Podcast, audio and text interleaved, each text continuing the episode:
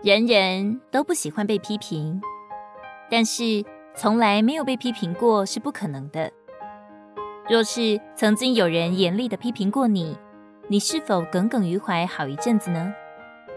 大多数的人都无法忍受论断或批评的，但是保罗却能说：“我被你们论断，或被别人论断，我都以为极小的事，连我自己也不论断自己。我虽不觉得自己有错，却也不能因此得以称义。但判断我的乃是主。”我们很难想象，像保罗那样优秀杰出的使徒。在当时也会有人批评他。这样看来，凡活着有活动的人，都会受到批评。或许避免批评最好的路，就是什么也不做。但只要我们活跃地顾到神的旨意，我们就必须准备好要受人的批评。事实上，受论断、被批评，是我们司空见惯、相当普通的事。如果我没有受到批评，我还会怀疑我有没有忠于主的托付。我们若受批评的搅扰，就指明我们认为被人查验不是一件小事，乃是一件大事。这也就说出我们在属灵上还是小孩子，在拒绝撒旦的试诱上还是没有什么经验。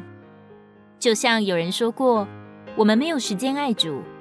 却有的是时间被撒旦逗着，在心思里兜圈子。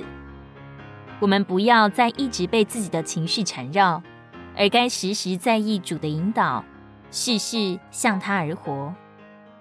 我们在宁静中接触神，与他交通，并向他求问，使我们心里的良心没有定罪，这就保守我们住在主里面。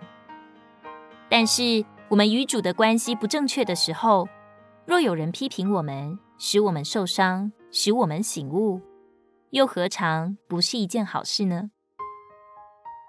彼得前书三章十六节，且要带着温柔和敬畏，存着无亏的良心，叫你们在何事上被毁谤，就在何事上可以叫那诬赖你们的人，因你们在基督里的好品性感到羞愧。